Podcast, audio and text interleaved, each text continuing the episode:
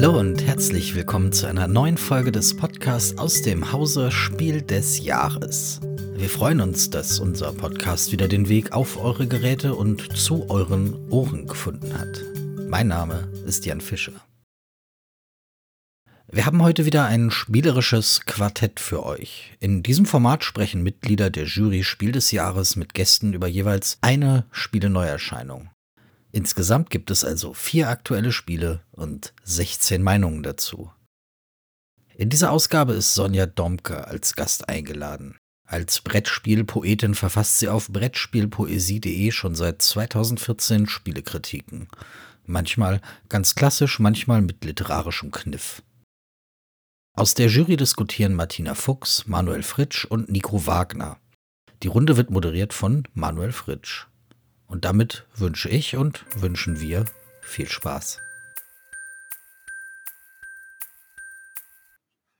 Danke, Jan. Ich bin Manuel. Wir sitzen jetzt hier zusammen in unserem Podcast-Studio, in dem virtuellen Podcast-Studio mit meinen zwei Jury-Kollegen Martina und Nico. Schönen guten Hallo. Tag an euch beide. Hi.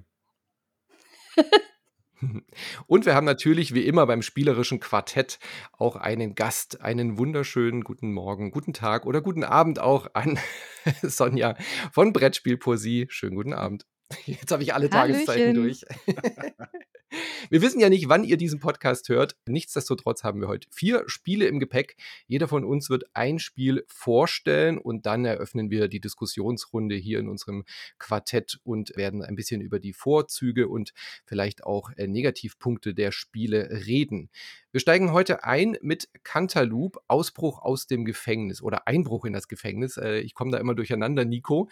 Und kein klassisches Brettspiel im eigentlichen Sinne. Nee, überhaupt nicht. Es gibt gar kein Brett hier, sondern wir haben ein Buch. Und dieses Buch versucht, ein äh, Computerspielgenre aus, sagen wir mal, den frühen 90ern wiederzubeleben, nämlich die Point-and-Clicks. Und ich denke, äh, die Leute, die hier zuhören, kennen wahrscheinlich auch von früher noch Monkey Island, Indiana Jones, äh, Zack McCracken, was es alles so gegeben hat. Du nennst es ja auch immer ein Proof of Concept. Also sie haben hier versucht, das äh, Genre rüber zu retten ins Analoge. Wir erleben eine Story, wie du schon gesagt hast. Der Untertitel ist Einbruch in den Knast. Ich will nicht zu viel verraten, aber wir versuchen tatsächlich in den Knast reinzukommen. Spoiler. genau, Spoiler-Alarm. Ja, und das Ganze ähm, lässt ja auch schon vermuten, wir haben es ja schon mit so ein bisschen kruden Humor zu tun, wie das damals auch immer der Fall war. Ähm, also sehr viele lustige Gags drin, wenn man ein bisschen schrägen Humor mag. Ja, und auch wie früher machen wir das Ganze, indem wir die Story durchspielen und Dinge kombinieren. Also ich finde zum Beispiel einen Schlüssel und dann finde ich eine Tür. Dann kann ich das kombinieren und äh, komme dann da vielleicht in einen neuen Raum. Das ist hier ganz clever gelöst. Wir können ja natürlich nichts klicken, sondern wir machen das über so, so eine Art Code, den wir dann jedes Mal erstellen. Und zwar besteht dieses Buch aus lauter Szenerieblättern. Also jede Seite stellt einen Ort dar, den wir besuchen können. Und da sind an gewissen Stellen Buchstaben- und Zahlenkombinationen aufgedruckt untereinander. Sowas wie X7, S, äh, sonst irgendwas. Und wir kriegen auch Karten, auf denen dann die Gegenstände drauf sind, die wir finden können. Ja, und wenn ich das dann aneinander lege, dann hat der Code von den Karten und der Code, der in dem Buch äh, drin ist, ergibt dann quasi einen Gesamtcode. Und den kann ich an einer anderen Stelle im Buch nachschlagen, meistens genau gegenüber gibt aber auch nochmal so ein extra Inventar. Ja, und dann erfahre ich vielleicht, dass ich gerade ein absoluter Volltrottel bin, weil ich versuche, Dinge zu kombinieren, die gar keinen Sinn machen. Oder, ähm, ja, ich finde irgendwas Neues heraus, kann ein Gespräch beginnen. Und äh, so versuche ich dann eben in den Knast reinzukommen, um da zu tun, was ich tun muss. Wenn man jetzt gar nicht computerspielaffin ist, kommt einem das vielleicht trotzdem ein bisschen bekannt vor. Es gab früher, auch so in den 80er äh, Jahren, so Abenteuerbücher, wo man dann immer einen kleinen Abschnitt Mhm. gelesen hat und da stand dann: „Blätter weiter, entscheidest du dich für die linke oder die rechte Tür, dann les weiter auf Seite 12 oder auf Seite 17.“ Äh, daran angelehnt ist es ja durchaus, oder? Ähm, Sonja, du hast es, glaube ich, auch gespielt, äh, Cantaloupe. Äh, bist du eher aus der PC-Ecke und hast dich daran erinnert gefühlt oder eher an diese Abenteuerbücher von früher? Ja, ganz klar an die an die, äh, Point-and-Click-Adventures von früher. Also, auch vom Humor her, von vom Ganzen. Und ich finde, es ist super gelungen, das, äh, auf analoge Weise, äh, zur Verfügung zu stellen. Das muss ich wirklich sagen. Und der Humor ist auch gut eingefangen. Also genau das, was Ja. diese Spiele auszeichnen, egal äh, in welcher Form man sie jetzt früher konsumiert hat, das ist wirklich eine Hommage. Also das kann man nicht anders sagen. Cantaloupe funktioniert zwar auch komplett selbstständig und ohne Vorerfahrung. Ist vielleicht auch nicht ganz unwichtig zu betonen, dass man keinerlei Bezugspunkte braucht zu diesen früheren Adventure-Spielen vom PC. Aber wenn man das hat, dann kriegt man doch durchaus noch ein paar kleine ähm, Schmankerl dazu, dass man eben viele Sachen so wiedererkennt. Aber es bleibt eine Hommage. Auf jeden Fall. Ich meine, wir haben ja ein Escape-System, was man auch im Moment viel spielt und benutzt. Und das ist sozusagen das Unlock-System. Das kennen wir ja auch. Und das hat ja auch diese Point-and-Click-Adventure-Sachen. Das hat mich vor allen Dingen auch daran erinnert, als ich das gespielt habe.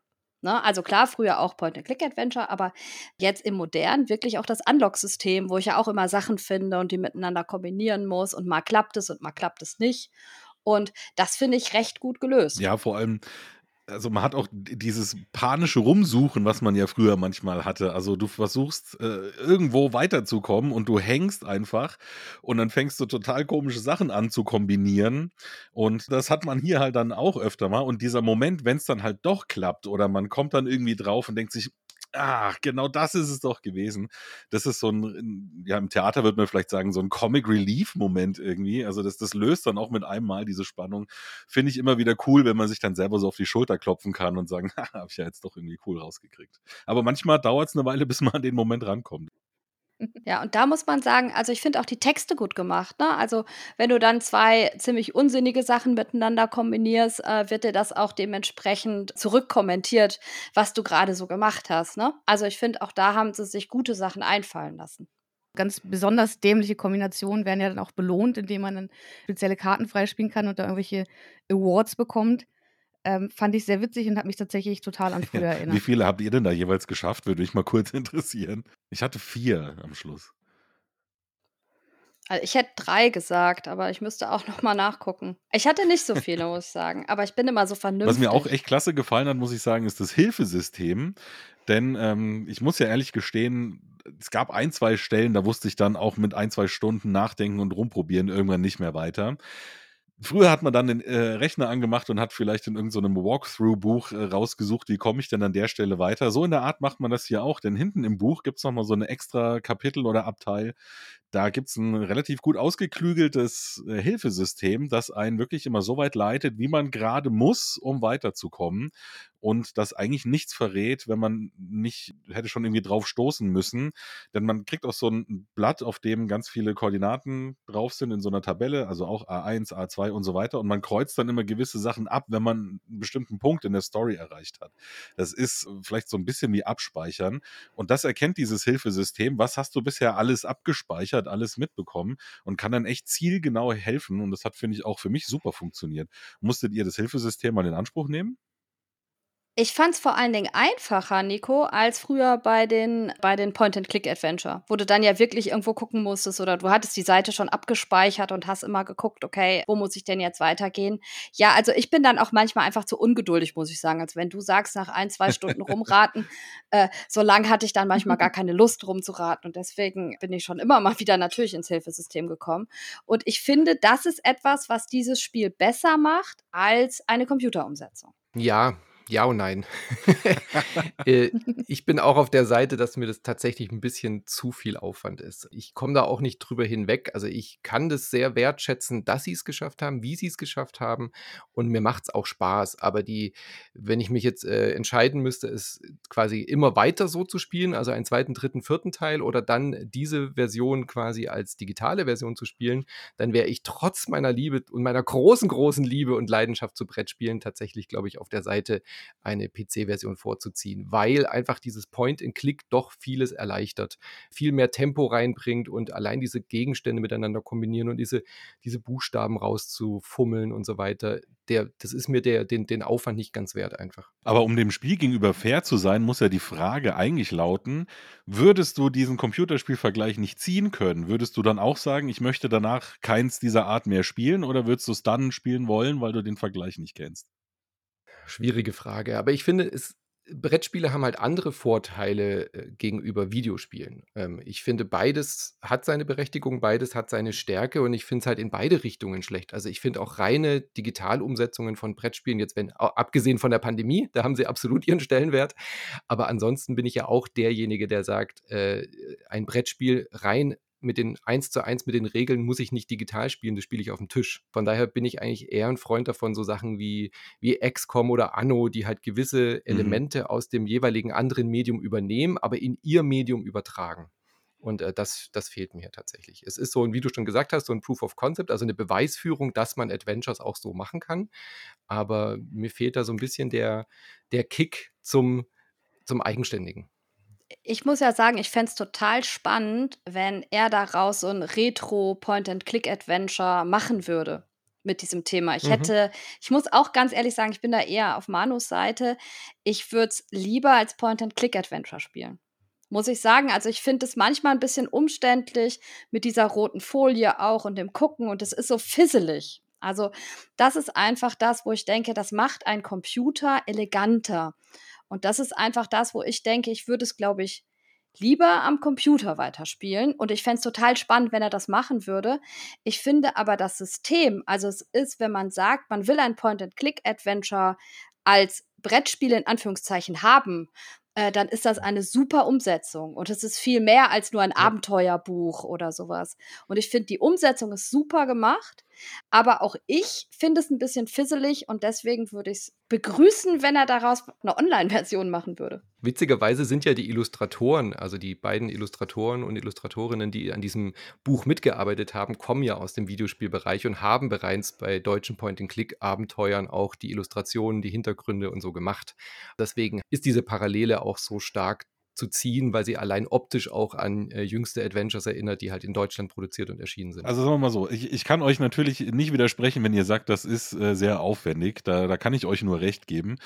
Für mich, das würde ich vielleicht schon nochmal betonen ähm, wollen, geht es halt darum, lohnt sich für mich der Aufwand und das liegt bei einem Adventure ja zum Großteil für mich persönlich jetzt an der Story und am Humor. Und beides fand ich dann doch so überzeugend, dass mich der Aufwand eigentlich nicht gestört hat. Also das muss man schon auch noch, finde ich, dazu sagen. Wenn jetzt jemand sagt, ich, ich stehe gar nicht auf diesen Humor, dann äh, wird einen das wahrscheinlich auch überhaupt nicht überzeugen. Aber mich konnte das damit auf jeden Fall ja, reinziehen, obwohl man auch fairerweise noch sagen muss, manchmal ist es schon sehr klischeemäßig. Ich könnte mir vorstellen, dass sich manche Leute dran reiben, dass die Figuren ja, vielleicht so ein bisschen flat gezeichnet sind, also äh, schon hier und da Klischees erfüllen, aber ich denke, das gehört auch irgendwie mit zu diesem Hommage-Charakter, dass das Ganze so hat, ja. weil es halt einfach vor 30 Jahren noch so war.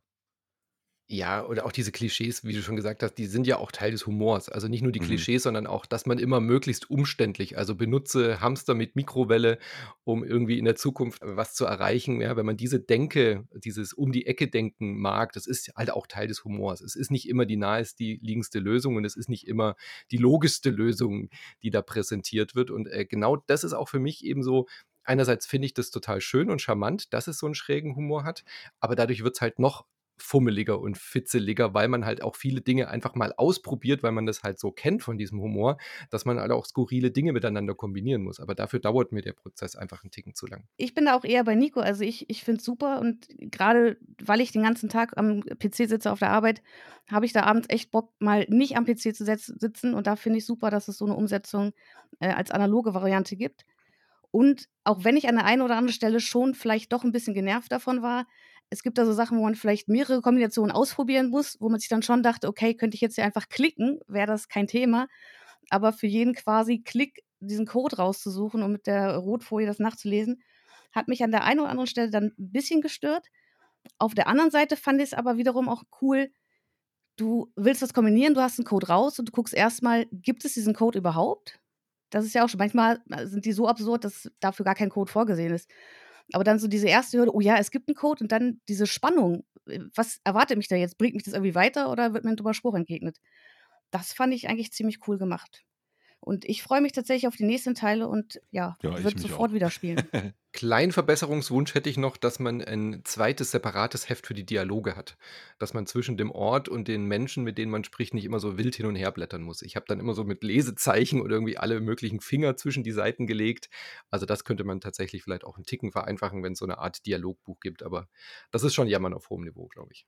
Wir haben noch gar nicht dazu gesagt, wo es erschienen ist und wer es gemacht hat. Ähm, es ist von Friedemann Findeisen, ein Name, der perfekt, finde ich, auch zu diesem Spiel passt. Äh, klingt schon wie ein Charakter aus dem Spiel. Ja. Friedemann Findeisen, kein Künstlername und ist bei Lookout Games in Deutschland erschienen. Äh, einfach mal Ausschau halten nach diesem Ringbuch, keine klassische Spieleschachtel, Cantaloupe. Äh, es gibt übrigens auch als Hinweis, wenn man das mal ausprobieren möchte, der, der Grund, warum man in dieses Gefängnis wieder einbrechen möchte, das gibt es als Print-and-Play-Variante zum Ausdrucken. Da kann man dann schon mal so ein bisschen in dieses Spielgefühl, in die Mechanik reinschnuppern.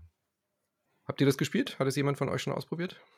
Ja, ich habe es leider erst hinterher in die Hände bekommen. Das gab es ja auch als, also als richtige Promo in, in gewissen Spieleläden. Und das ist ähm quasi so ein kleines Prequel, gell? so eine ja. kurze Vorgeschichte dazu. Genau. Sehr schön man kriegt auf jeden Fall das, das System mhm. mit und weiß danach, wie es funktioniert und kann dann wahrscheinlich besser abschätzen, ob das was für einen Auch das ist, ist wie bei PC-Spielen. Es gibt quasi eine Demo-Version. Dann kommen wir weiter zum äh, zweiten Spiel und wir bleiben auch gleich bei dir, Sonja. Du hast uns auch ein Spiel mitgebracht. Genau, und zwar äh, ein Kartenspiel. Das heißt Fantastische Reiche ähm, vom Autor Bruce Glasgow und ist in der deutschen Version bei Strohmann Games erschienen. Und zwar 2020 was ganz interessant ist, weil die englische Originalversion von WizKids ist aus dem Jahr 2017. Und es hat äh, tatsächlich so lange noch gebraucht, bis es jemand auf Deutsch rausgebracht hat. Was haben wir vor uns? Es ist ein Kartenspiel und wir versuchen einfach, unsere Kartenhand zu optimieren. Und zwar bekommt ähm, jeder sieben Karten auf die Hand zu Beginn. Es gibt insgesamt 53, die sind alle einzigartig. Jede Karte hat eine Basisstärke, die so zwischen 0 und 40 liegt. Zusätzlich aber auch noch einen Bonus und oder eine Strafe. Und die Karten beziehen sich alle irgendwie aufeinander.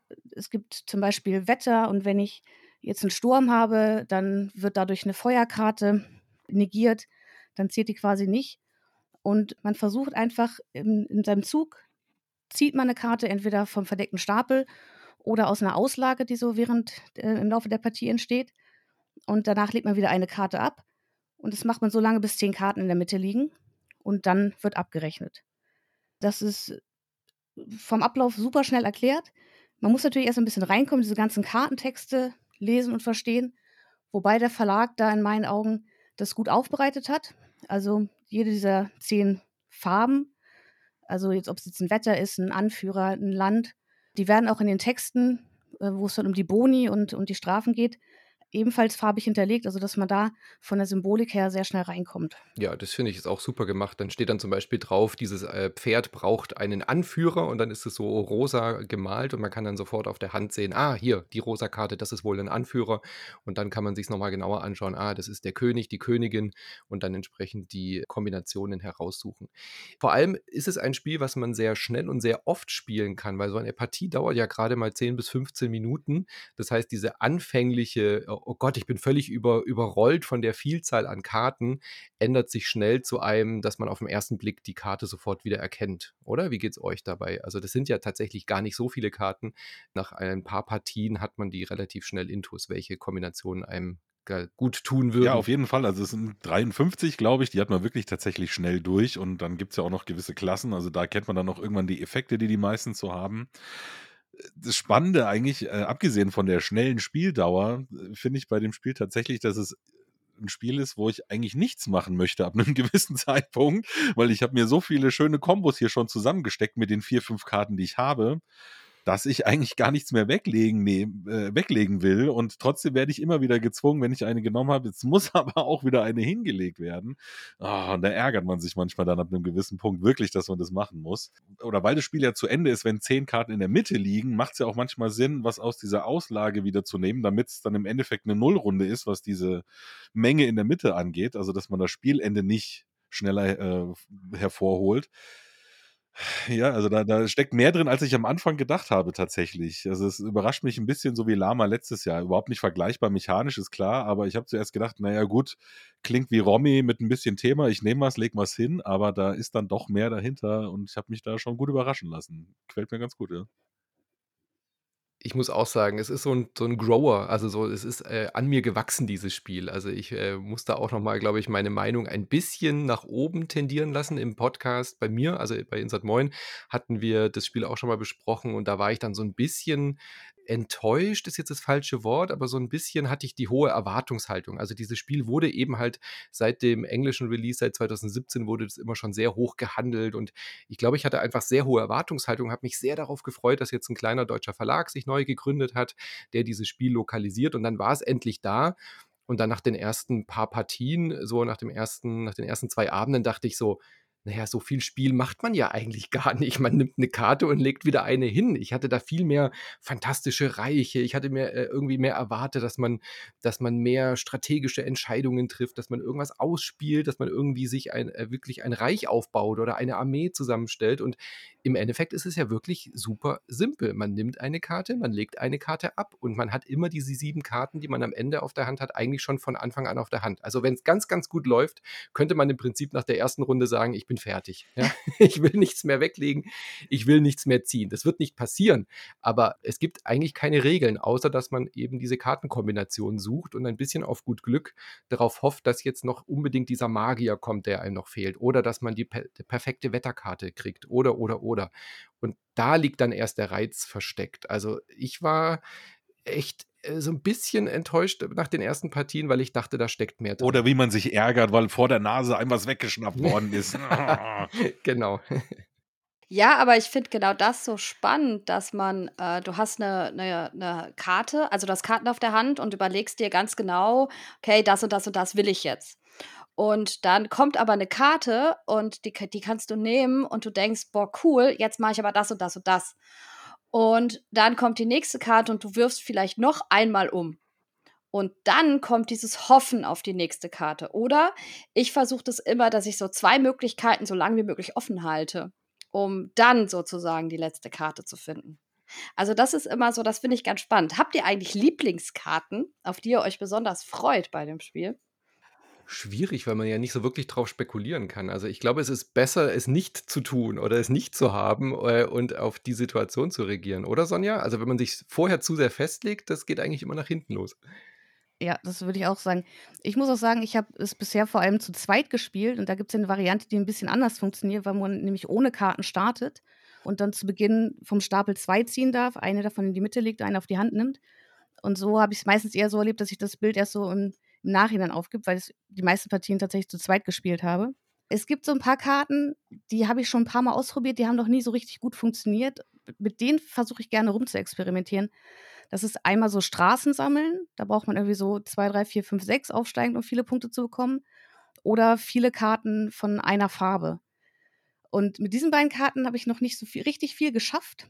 Äh, aber das würde mich nochmal reizen, da mal eine gute Kombi rauszufinden. Zu dieser Zwei-Personen-Variante wollte ich auch sagen, dass da, glaube ich, meine Liebe zum Spiel, also jetzt kann ich es ja zugeben, dass ich das Spiel tatsächlich äh, sehr gut finde, nachdem ich es am Anfang eher ein bisschen kalt gelassen hat. Ich spiele es jetzt sehr viel mehr und häufiger, als ich an Anfangs äh, vermutet hatte. Und es liegt vor allem eben an dieser schönen Zwei-Spieler-Variante, weil mich die eben nicht so übermannt am Anfang. Ja? Ich habe wirklich nur zwei Karten auf der Hand und entscheide mich für eine und kann dann langsam meinen Plan ausbauen und äh, ich äh, würde auch tatsächlich empfehlen, wenn man dieses Spiel neuen Spielern und Spielerinnen beibringt, mit dieser Variante anzufangen tatsächlich, weil man dann nicht am Anfang erstmal sieben Karten auf der Hand lesen muss. Das finde ich ist so ein, ein tatsächlich ein Nachteil, du gibst den Leuten sieben Karten auf die Hand und dann sind sie erstmal zehn Minuten beschäftigt und haben ständig Nachfragen und können aber eigentlich nicht so richtig nachfragen, weil das ja dann schon wieder ihre, ihre Taktik verrät. Das ist so für mich ein kleiner Knackpunkt. Nico, hast du das auch so erlebt? Ja, das hängt da wirklich halt immer davon ab, in wem man es spielt und wie viel äh, Spielerfahrung da irgendwie schon da ist. manchmal sind die Effekte vielleicht auch ein bisschen missverständlich formuliert oder so, aber ich finde schon durch diese Farbgebung, die da auch dabei ist, ist das Ganze schon gut unterstützend gemacht und auch besser als in den englischen Originalen. Da gab es nämlich, glaube ich, diese Farbkodierung nicht, wenn ich mich richtig erinnere. Das meinte Sonja, glaube ich, vorhin, ne? dass der Verlag das gemacht hat, der Strohmann Games. Genau, auch die Zweispieler-Variante gab es ja vorher nicht. Ja, die gefällt mir übrigens auch eigentlich viel besser als die Vielspieler-Variante, gerade weil ich mir erstmal was aufbaue, was mich dann nämlich später umso mehr ärgert, dass ich es wieder einreißen muss, weil ich jetzt doch noch was nehmen muss.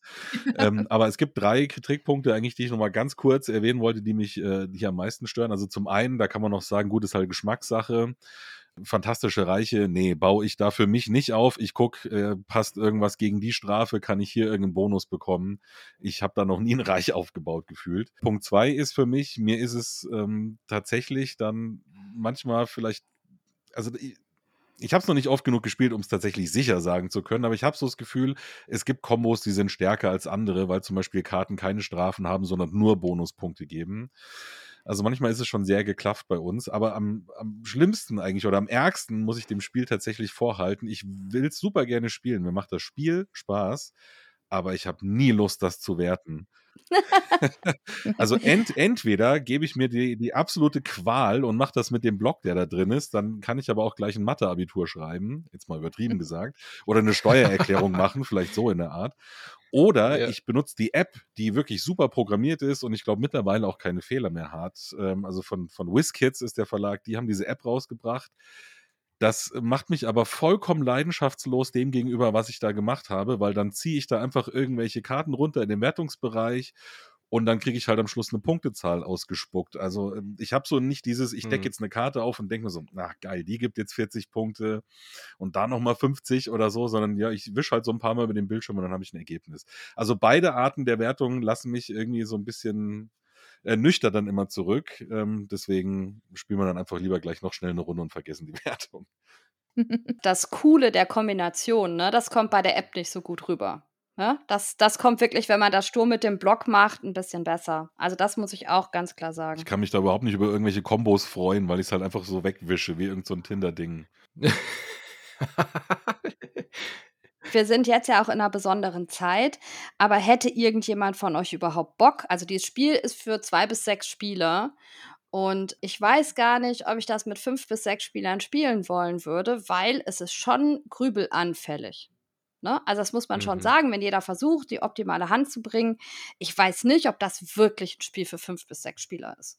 Man braucht auf jeden Fall Mitspielende, die schnell sich entscheiden können, sonst dauert es ewig. Ja. Absolut, weil wenn du, du kannst ja im Kopf theoretisch einfach schon ausrechnen. Wenn ich die Karte nehme, dann ist der Malus der Bonus, das passiert mit dem und dem, das wären 56 Punkte mehr. Okay, was passiert bei der Karte? Ja, sowas kann ja tatsächlich passieren. Wir reden hier darüber, dass man am Ende zwischen 220 und 300 50 Punkte oder sowas. Ich weiß nicht, was der absolute Highscore ist, aber so, äh, wir sind auf jeden Fall im hohen dreistelligen Bereich immer äh, bei mhm. diesen Punkteausrechnungen. Und das dauert tatsächlich, wenn man das ohne App macht.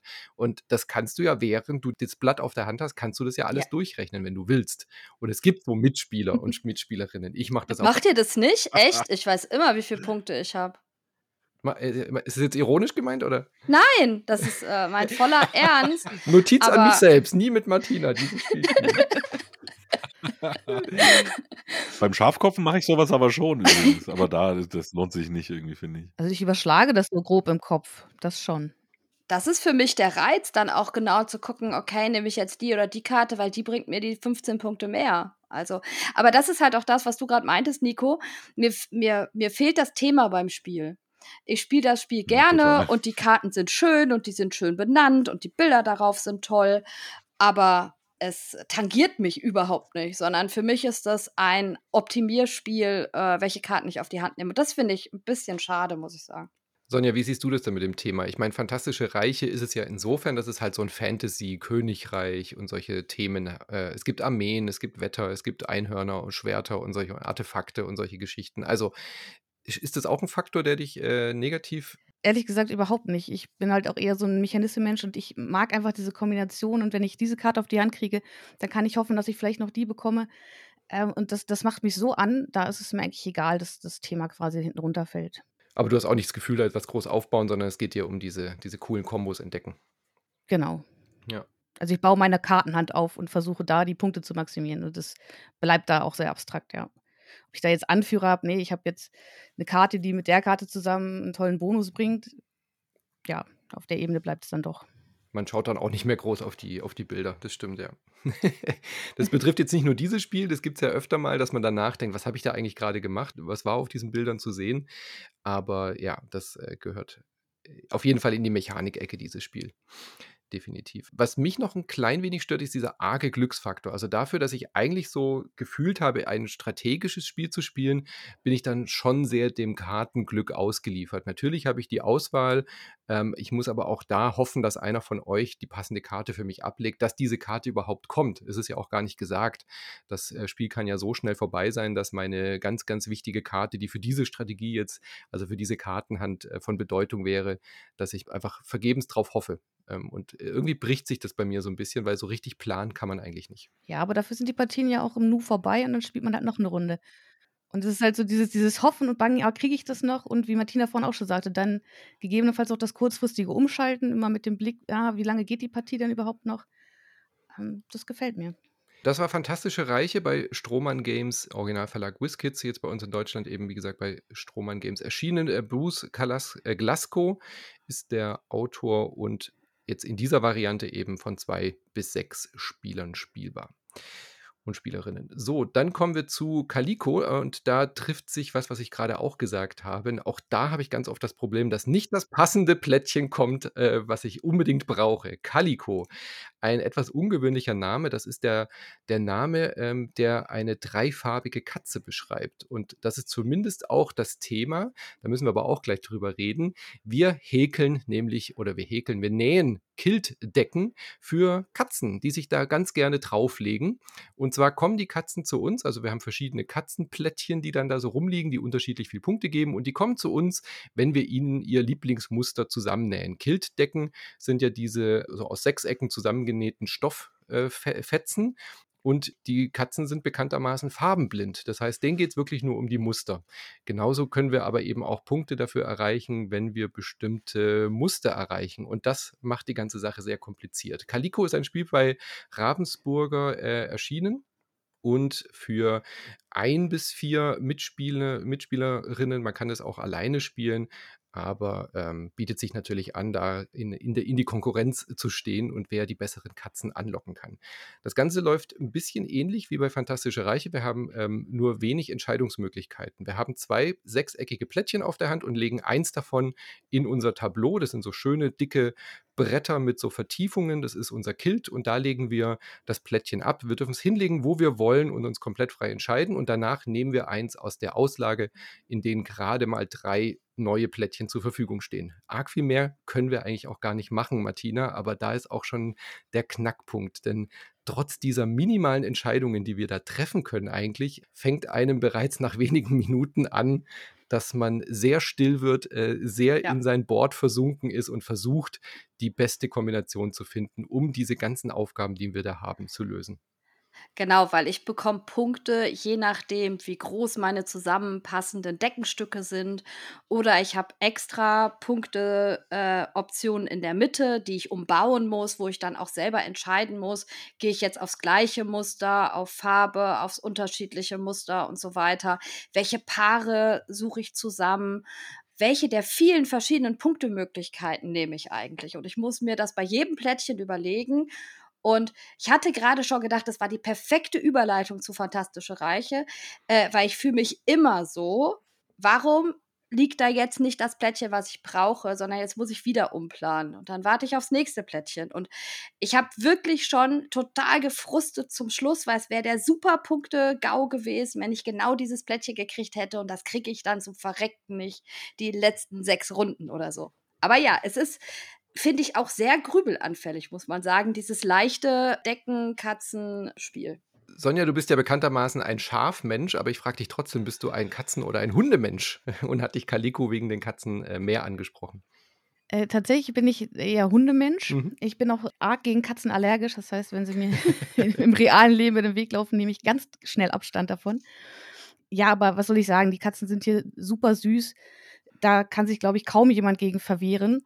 Aber das Spiel dahinter ist dann doch knallhart, wenn man es zumindest nicht in der einfachen Familienvariante spielt, sondern diesen harten Aufgaben. Und es ist das komplette Gegenteil von dem, was einem erstmal von der Packung entgegenkommt. Gell? Das, das, die, Ja. Packung, die Packung sagt ja schon, kuschel dich hier dazu auf diese warme, bequeme Decke. Hier ist ein süßes kleines Kätzchen, schau mal, wie es schläft. Alles ist gemütlich. Und dann öffnet man die Schachtel und mich würde jetzt auch nicht wundern, wenn einem da ein Boxhandschuh entgegenkommt. Nico, das würde eigentlich perfekt beschreiben, wie sich dieses Spiel anfühlt. Im positiven So Sinne. ein Jack in the Box, meinst du?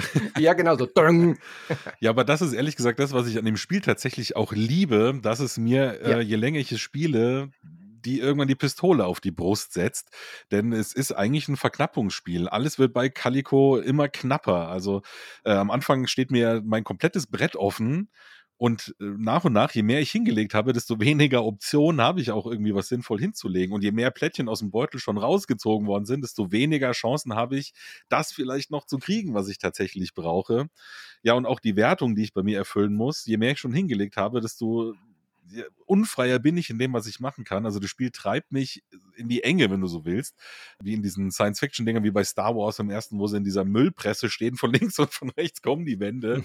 Also das, das Spiel drückt einen wirklich äh, so in die Ecke und das gefällt mir eigentlich tatsächlich gut, weil dadurch bin ich wirklich zu Entscheidungen gezwungen auch, die dann auch bedeutsam sind im letzten Drittel. Ganz oft schwanzeln Spiele ja so um Entscheidungen rum und dann ist es irgendwie gleichwertig und ja, mache ich halt nicht das, sondern mache ich dies. Nee, das ist hier nicht so. Also man ärgert sich dann auch wirklich richtig, wenn man nicht das machen konnte, was man vorhatte oder im letzten Moment doch noch ein Plan kaputt gegangen ist.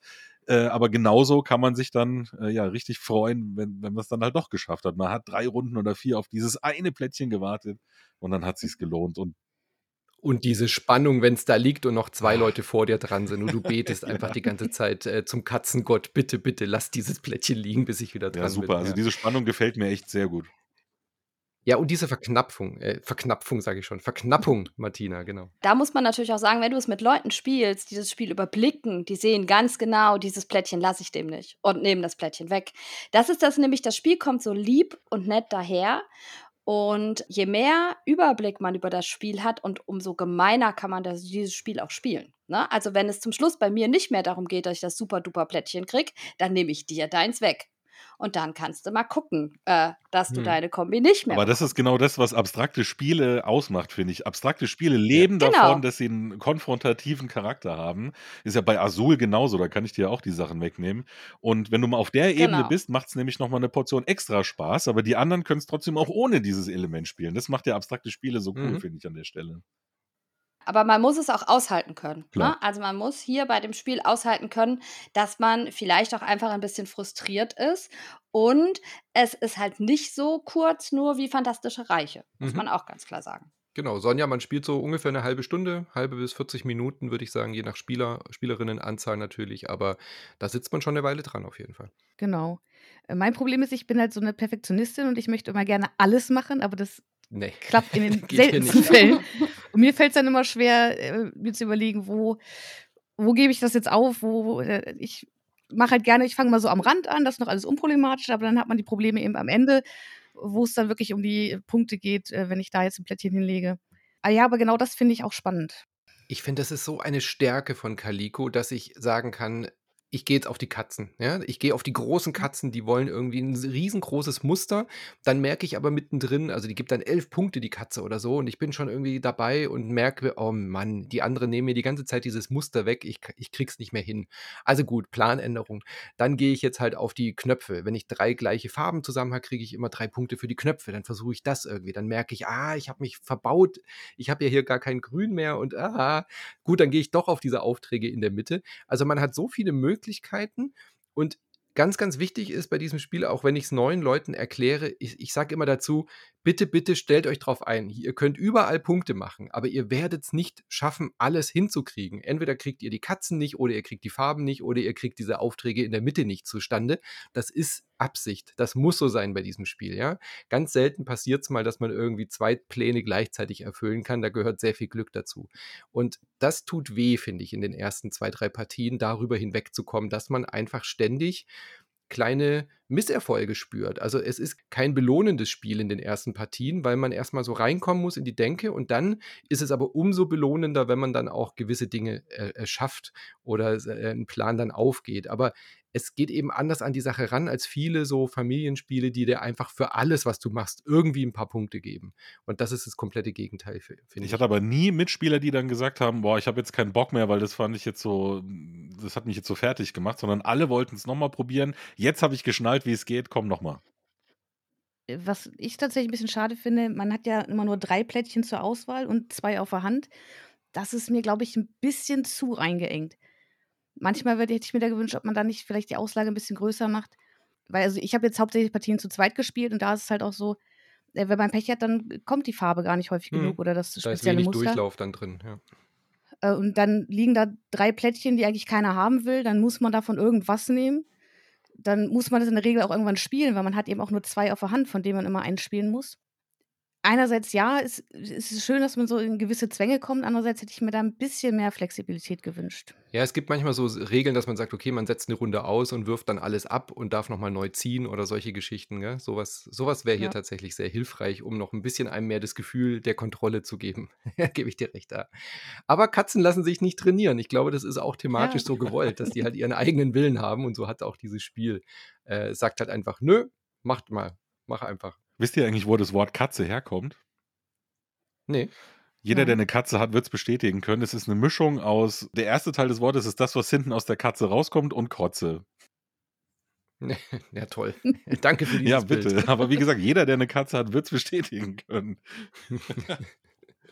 Was mich tatsächlich irritiert, dass das Spiel Calico heißt und dann keine Calico oder Calico, wie auch immer man es ausspricht, äh, Katze auf dem Cover ist. Weil diese, diese Calico-Katzen, die eben diese dreifarbige Fellmuster haben, das ist überhaupt nicht die, die auf dem Cover ist.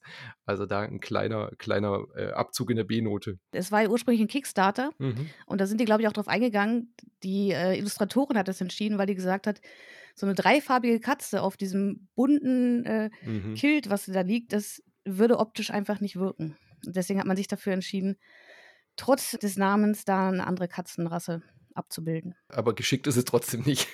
da stimmst du mir überein. Aber das Wort Calico steht im Englischen auch, äh, glaube ich, für so eine bestimmte Kilt-Technik. Ah, also es hatte auch eine Doppelbedeutung. gelernt. Ja, dann, dann passt das natürlich. Gut.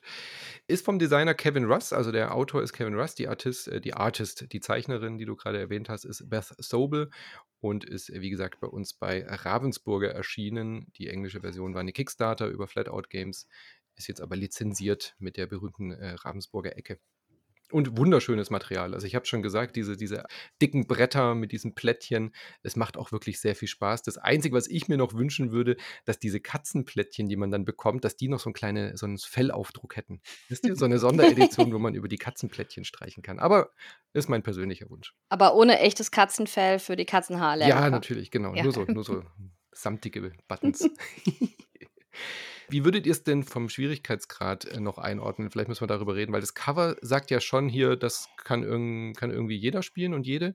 Wir haben jetzt ja schon sehr gesagt, dass es sehr hart zu einem ist, aber die Regeln sind ja nicht eigentlich nicht sonderlich kompliziert. Sonja, wie siehst du das? Gerade da es ja auch diese Einsteiger-Variante gibt, wo man diese ähm, Aufträge oder wie wir es genannt haben, gar nicht mit reinnimmt.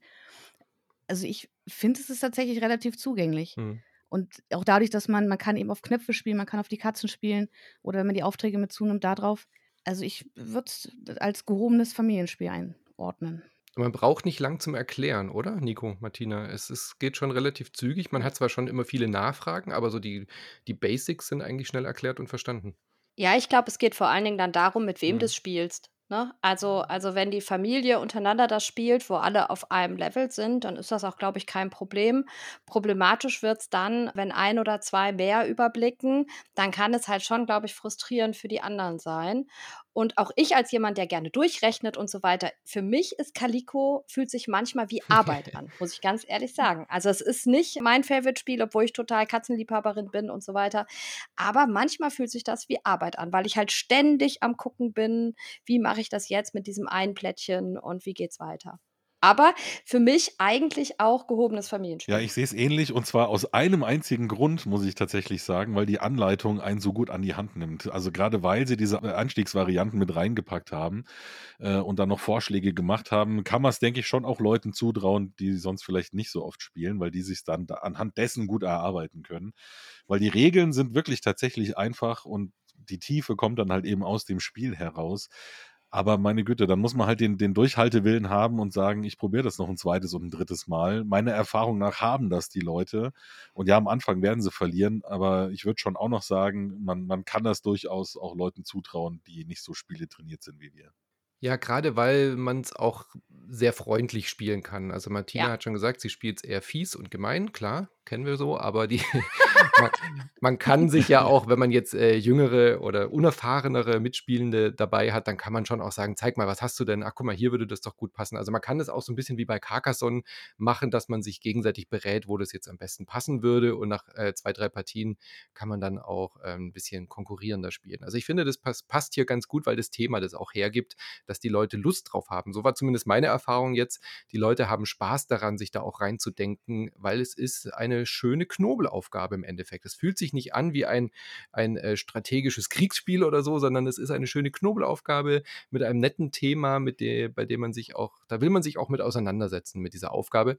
Das einzige Problem ist am Anfang so ein bisschen zu erkennen, was ist das jetzt für ein Muster? Weil es gibt eben sechs verschiedene Muster mit Girlande und äh, Blümchenmuster A, Blümchenmuster B, gestreift, gepunktet, bis man da so ein bisschen ein Auge für hat. Aber das ist ja bei vielen so Rätselaufgaben so, dass man so ein bisschen einen Blick dafür bekommt und dann ist es auch, relativ zügig erkennbar. Ja, und weil du es gerade mit Azul verglichen hast, und also auch bei Azul spiele ich ja nicht total böse, wenn ich merke, ähm, dass ich Hm. mit jemandem spiele und ich möchte, dass er das Spiel mag, dann nehme ich ihm ja nicht alles weg oder leg die Steine Ja. extra so, dass er jetzt die vielen Minuspunkte bekommt, sondern spiel dann netter. Und genau das kann man hier auch und deswegen ist es für mich ein Familienspiel, weil ich es adaptieren kann und je so spielen kann, wie meine Gruppe gerade da ist. Deswegen, Calico ist auf jeden Fall eine Empfehlung. Ich spreche aus Erfahrung, dass man der Schwiegermutter nicht bei der ersten Azul-Partie sie sechs rote Steine nehmen lassen sollte. Mhm. Ja, trägt sie mir bis heute noch nach. Gut, dann äh, kommen wir ein Spiel, was sich äh, sehr gut mit der Schwiegermutter spielen lässt, denn es ist ein kooperatives Spiel. Unser viertes Spiel heute heißt Switch and Signal, ist bei Cosmos erschienen. Ein kooperatives Zugspiel, Martina, und das hast du uns mitgebracht. Genau, und man muss sagen, kooperative Eisenbahnspiele gibt es fast gar nicht. Ne? Also Mhm. das ist äh, vom Thema her wirklich recht neu. Und auch das ist recht simpel, denn wir haben einen großen Plan vor uns, auf dem ganz viele Zugstrecken sind und wir haben Städte. Auf der einen Seite ähm, von Europa, auf der anderen Seite von Nordamerika. Und wir müssen Waren mit unseren Zügen von den Städten runter zum Hafen bringen. Unterschiedlich viele. Und ähm, die Züge stehen da auch noch nicht. Ne? Ist ja kooperativ. Es ist also nicht so, dass jeder seinen eigenen Zug hat, sondern die Züge kommen über Karten ins Spiel. Und das ist eigentlich schon alles. Und man spielt das auch recht schnell und es ist total schnell erklärt. Und ähm, das finde ich wirklich gut an diesem Spiel.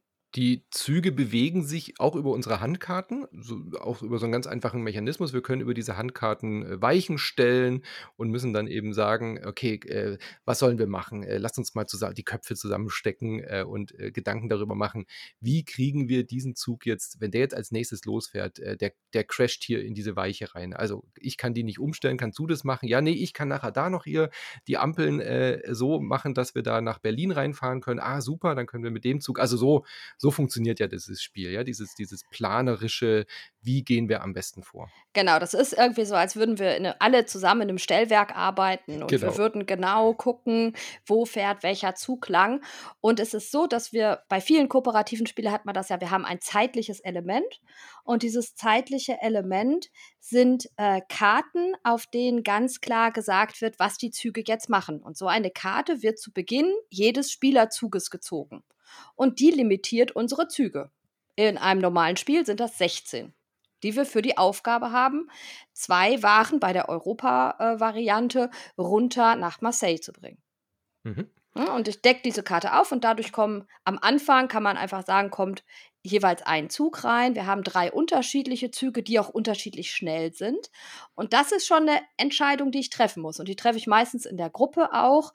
Nehme ich jetzt lieber den schnellen Zug der aber mir dann auch manchmal das Gefühl gibt, okay, ähm, da muss ich auch die Strecke ganz gut fertig haben, denn wir bekommen Strafen, wenn die Züge irgendwas nicht machen können. Also wenn die Weiche nicht richtig gestellt ist oder die Signallampe oder so.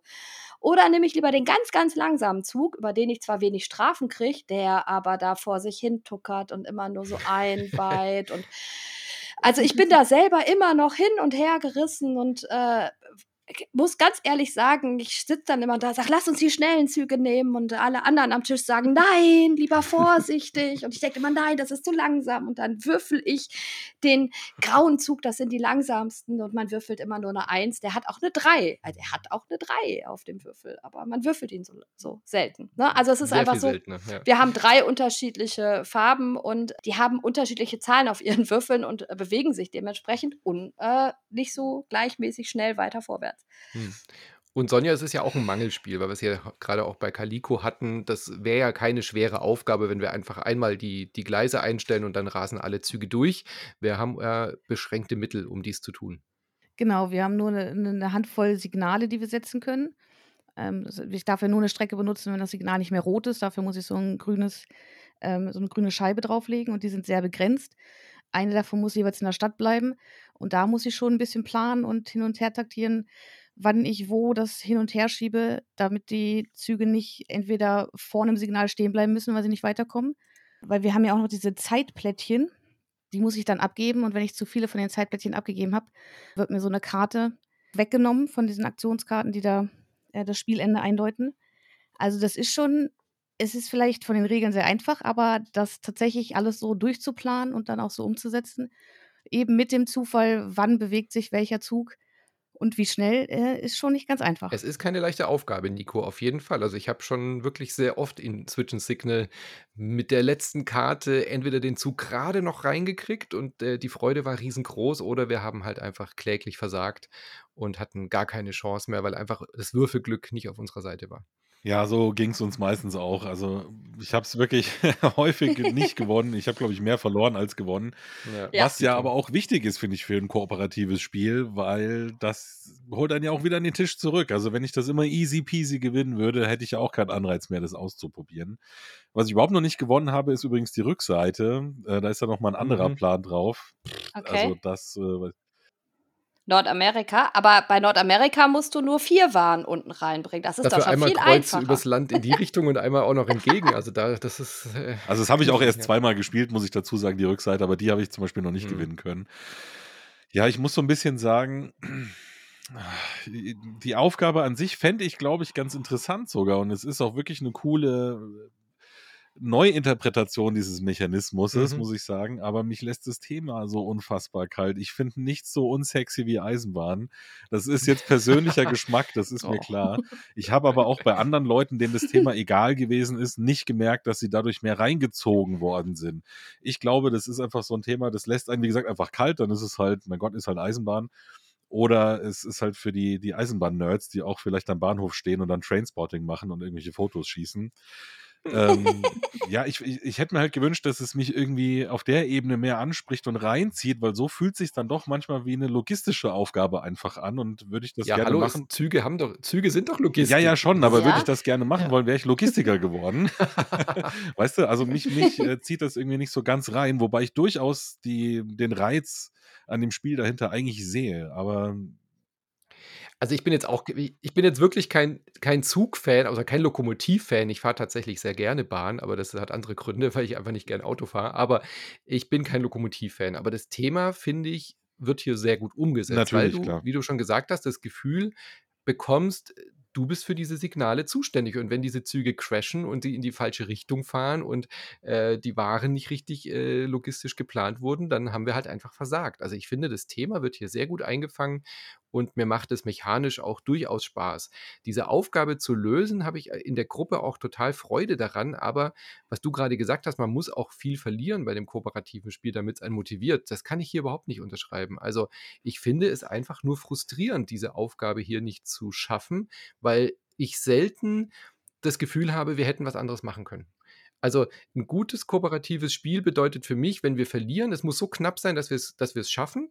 Ähm, wenn wir aber verlieren, müssen wir als Gruppe das Gefühl haben, ah, das war unser Fehler. Wir hätten das und das machen müssen, wir hätten da und da anders planen müssen.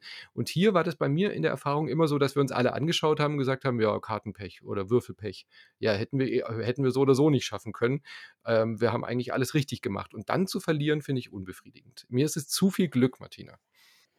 Ja, das stimmt. Ich muss aber sagen, dass ich inzwischen sag ganz klar sagen würde, die Zugauswahl hat einen hat einen ganz großen Punkt darin, also wie gut du das nachher zum Schluss schaffen kannst.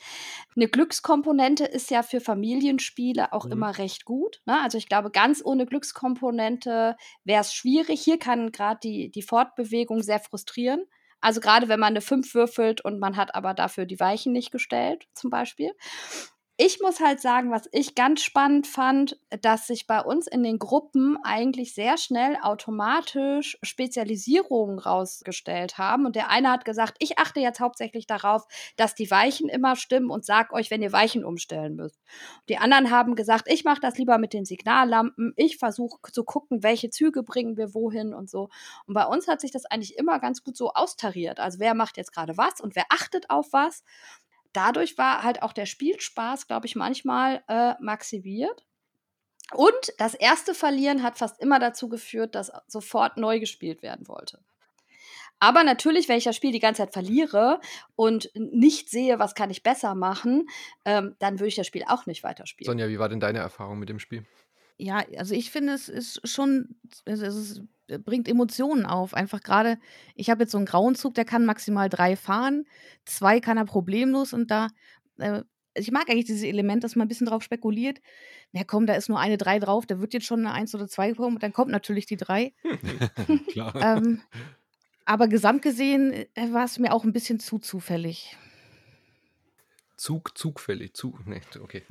Nicht Es gibt ja aber noch so eine Elefantenfrage, die bei kooperativen äh, Spielen immer im Raum steht. Hattet ihr denn Alpha-Leader-Probleme? Also gab es einen Spieler oder Spielerin am Tisch, die dann die Entscheidungsmacht an sich gerissen hat?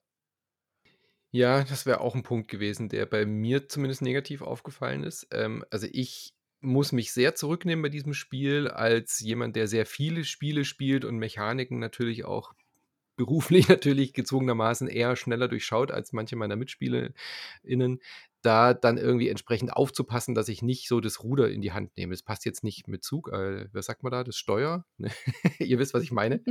Also, dass nicht zu sehr quasi jetzt der Signalgeber werde oder wie auch immer, ja, und quasi alles, ähm, also ich habe tatsächlich auch das Feedback bei diesem Spiel schon bekommen, so, ja, es war doch eh immer klar, was wir machen, weil du hast es sofort gesehen. So, ja, es gibt irgendwie immer die klare Lösung und wenn ich es nicht war, dann war es halt irgendjemand anders am Tisch. Also das kann bei diesem Spiel sehr schnell passieren, wenn die Gruppenzusammenstellung nicht passt, dass einer oder eine dabei ist, die einfach immer sofort sieht, was, was Phase ist, was gemacht werden muss und dann ist es für die Mitspielenden halt oft irgendwie langweilig. Das ist ja klar, weil wir haben keine verdeckten Informationen. Also die, selbst die Handkarten, die wir auf der Hand haben, besprechen wir ja miteinander. Und die sind auch nicht so wichtig, weil man die ja gegen alles nutzen kann im Endeffekt. Genau, ne? also man kann, kann immer zwei abgeben, um äh, eine beliebige Aktion zu machen. Und klar, auf jeden Fall Alpha-Leader-Problem, wenn die Gruppe nicht passt. Auf jeden Fall, weil alles offen ist. Und das ist Ja. bei jedem kooperativen Spiel, wo alles offen ist und was nicht so komplex ist wie jetzt ein Spirit Island zum Beispiel, ähm, wo ich so mit meinem eigenen Geist beschäftigt bin, dass ich mich gar nicht um alle anderen kümmern kann, ist hier ganz klar, äh, wer den Überblick hat, muss sich Mhm. bewusst zurücknehmen. Aber das ist ja auch ein großer Vorteil. Ne? Also wir sehen den Alpha-Spieler immer so als negativ, aber ich spiele ja so viel mit unterschiedlichen Gruppen und das bedeutet für mich halt auch, dass ich so ein Spiel viel leichter lenken kann. Unauffällig. Ne? Also um dann vielleicht nicht diese Riesenfrustration zu bekommen, weil ich halt sehe, was haben die anderen, was können die anderen. Ich sehe manchmal solche Spiele auch eher als Vorteil.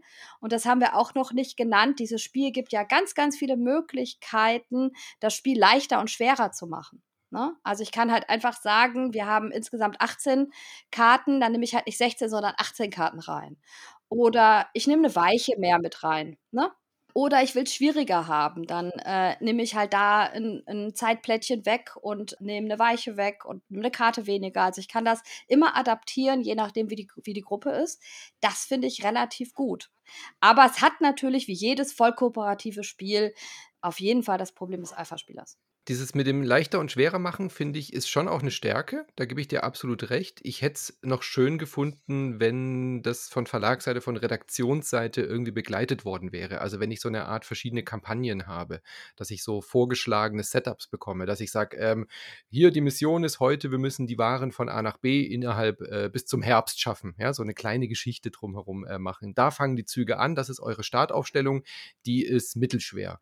Und das wäre vielleicht eine Startaufstellung, ihr habt irgendwie nur schnelle Züge, die fangen irgendwie auch noch in der gleichen Ecke des Landes an, äh, schaut, dass sie nicht ineinander crashen. Ja, das ist eure Aufgabenstellung. Weißt du, wie ich meine? Also so, so verschiedene mhm. Szenarien, mit denen ich mich dann so langsam emporarbeiten kann, auch vom Schwierigkeitsgrad. Und dass immer diese Aufstellung so komplett zufällig ist, das kann halt auch frustrierend sein, weil du kannst richtig gute Startaufstellungen haben, du kannst aber auch richtig schlechte oder fiese, gemeine Startaufstellungen haben. Ähm, in den Grundregeln, in den nicht überarbeiteten Grundregeln war das ja sogar möglich, dass du direkt am Anfang des Spiels, bevor du einen Zug gemacht hast, schon einen Malus bekommst, weil du den Zug auf die gleiche äh, Zahl gewürfelt hast. Und sowas darf einfach nicht sein. Also ich finde, da hätte man. Aber dafür hättest du weniger Züge managen müssen. Ja, aber trotzdem fängst du halt mit einem Malus an und gleich mal mit einer Bestrafung. Das haben sie jetzt überarbeitet. Das ist jetzt auch nicht mehr drin in der, in der Neuauflage, aber da hätte ich mir einen Ticken mehr ähm, redaktionelle Bearbeitung tatsächlich gewünscht, um mich dann mehr zu motivieren, solche Schwierigkeitsgrad-Anpassungen auch auszuprobieren. Sonja, hattest du das Alpha-Spieler-Problem ähm, oder kannst du das nachvollziehen, was ich meine mit diesen verschiedenen Missionen? Ja, also das mit der Mission, das klingt für mich total spannend. Das klingt gerade nach einer echt guten Idee. Und ja, das, das Spiel bietet von sich aus eben nichts, um diesem Alpha-Spieler-Problem entgegenzuwirken. In unseren Gruppen ist es so, wir sind alle eigentlich auf einem Level und da hat man sich einfach schon gut abgestimmt. Da hat das gut funktioniert, aber ich kann mir gut vorstellen, dass das bei anderen problematisch werden kann. Ja, nochmal so zu dem Zugthema. Also es hat mich an, teilweise tatsächlich an Pandemie erinnert. Und ich sage aber gerade haben wir äh, eine Pandemie und da ist das, glaube ich, kein Spiel, was ich jetzt so thematisch auf den äh, Tisch bringen möchte. Ähm, von daher fand ich es ganz schön, dass wirklich mal so ein anderes Thema als kooperatives Spiel genommen wurde. Und ich mag Zugspiele.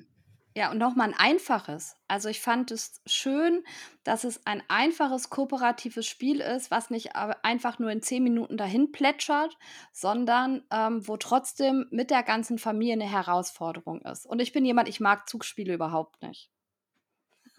Also so Zug um Zug okay, äh, Mini-Rails okay, aber sobald mir jemand mit 1835 äh, oder so kommt, laufe ich weg. Nee, das ist wirklich sehr, sehr zugänglich und ähm, auch durchaus ansprechend. Ich glaube, das Thema spricht sehr viel mehr Leute an, als du denkst. Ich habe ja auch, nur um das nochmal klarzustellen, es ist, ist, thematisch nee, der Zug ist, ist abgefahren, umgesetzt. Nico. Das hast du jetzt. mein persönlichen Geschmack trifft es halt nicht und ich wollte nur Leute warnen, die halt sagen, sie mögen keine Eisenbahnsachen oder das lässt sie eher kalt. Sie heißen nicht Horst Seehofer und spielen im Keller mit der Modelleisenbahn. Für die ist es vielleicht halt nichts. Aber es ist gut umgesetzt, keine Frage, Logo. Den Autor haben wir noch nicht genannt, das ist David Thompson und wie gesagt beim Kosmos Verlag erschienen für zwei bis vier Personen. Dauert circa eine halbe Stunde, dreiviertel Stunde, so ungefähr. Ja. Eher eine Dreiviertel, äh, wenn es gut läuft, eher eine Wenn man es schafft, eine Dreiviertel, genau. Wenn man nicht schon vorher die falschen Weichen gestellt hat. Gut, dann sind wir durch mit unserer Runde heute. Wir hatten Cantaloupe, wir hatten Fantastische Reiche, über Calico haben wir gesprochen und Switch and Signal. Ähm, dann sagen wir natürlich einen ganz, ganz lieben Dank an unseren Gast heute, Sonja von Brettspielpoesie. Vielen lieben Dank, dass du da warst. Hat sehr viel Spaß gemacht, mit dir über diese Spiele zu plaudern. Mir auch. Vielen Dank für die Einladung.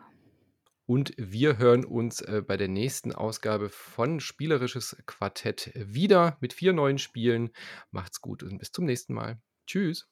Tschüss. Tschüss. Ciao.